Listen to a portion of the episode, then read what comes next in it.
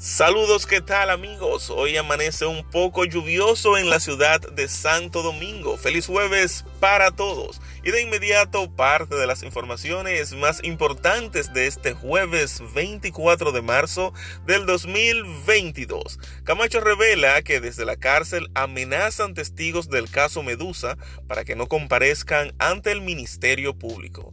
Integran más de 100 nuevos supermercados a las ventas de productos a precios de Inispre. Leonel señala al visitar a Hipólito hemos venido a testimoniarle nuestro respeto y nuestras condolencias. Presidente Abinader reafirma compromiso con la educación.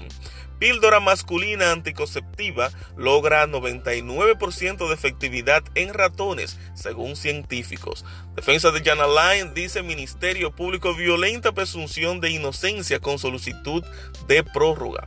Senador Iván Lorenzo en Supérate, impunidad encontró la gloria, señala él. Sismo de magnitud 5.1 sacude el sur de Haití. Se reportan víctimas con heridas leves. Unos 25 presos de la Victoria tienen tuberculosis. Y en las internacionales, Ucrania usa reconocimiento facial para informar a los rusos de sus pérdidas militares.